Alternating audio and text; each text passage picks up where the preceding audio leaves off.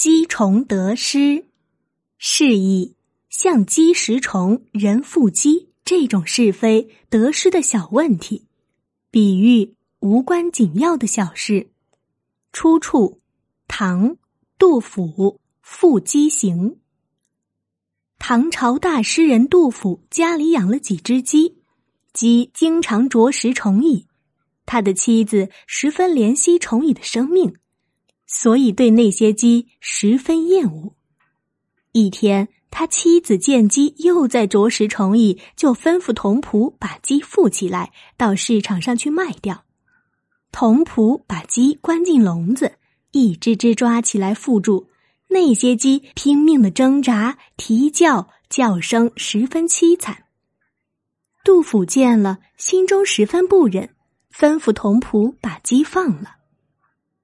杜甫心中想：妻子因为怜惜虫蚁，不惜把鸡卖掉，这固然保护了虫蚁，但鸡被卖掉后，不是也要被人宰杀烧了吃吗？对虫蚁和鸡，为什么要厚此薄彼呢？可他继而又想，鸡虫不能两全，不是虫死便是鸡烹。你救了他这一次，并不能救他下一次，因为鸡最后终归还是要被人杀了吃的。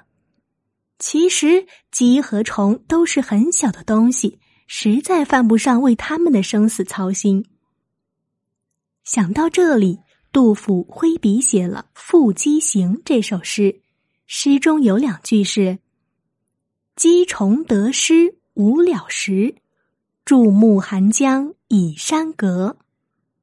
意思是说呀，像鸡啄虫蚁、人又腹肌这种是非得失的问题是经常发生的。我们应该把眼光放远一点，不要纠缠在鸡虫得失这样的小事上。